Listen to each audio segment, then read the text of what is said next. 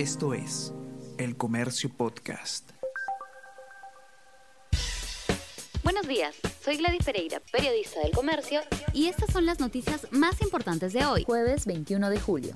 Mariano González y Aníbal Torres citados para hoy por el Congreso. La Comisión de Fiscalización del Congreso realiza hoy desde las 9 de la mañana una sesión extraordinaria para escuchar el testimonio del exministro del Interior, Mariano González, quien lanzó serias denuncias contra el presidente Pedro Castillo. González ha señalado que el mandatario está comprometido con actos de corrupción y lo acusó de buscar obstruir la justicia. Fiscalización citó también al presidente del Consejo de Ministros, Aníbal Torres, quien deberá responder por los cuestionamientos y explicar las razones de la remoción del exfuncionario Nuevo ministro del Interior fue investigado por corrupción cuando era policía. Willy Huerta registra una investigación fiscal en su contra por presunta corrupción de funcionarios cuando era comandante de la Policía Nacional, de acuerdo con el reporte de denuncias del Ministerio Público al que accedió el comercio. Una parte de ese caso se derivó a la Fiscalía de la Nación debido a que tenían relación con indicios de enriquecimiento ilícito.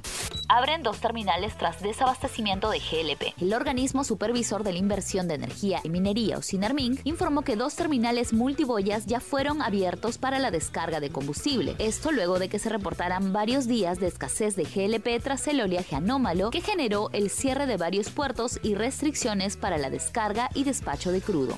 Rusia expande otra vez sus objetivos para anexarse otras partes de Ucrania. El gobierno de Vladimir Putin amenaza con extender la ofensiva en Ucrania, más allá de la región de Donbass, y descarta negociación de paz. También advierte de dificultades en suministro de gas a Europa a partir del jueves 21.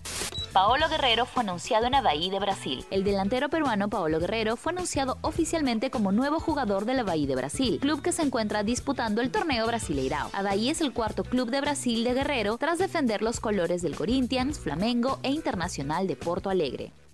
Esto es El Comercio Podcast.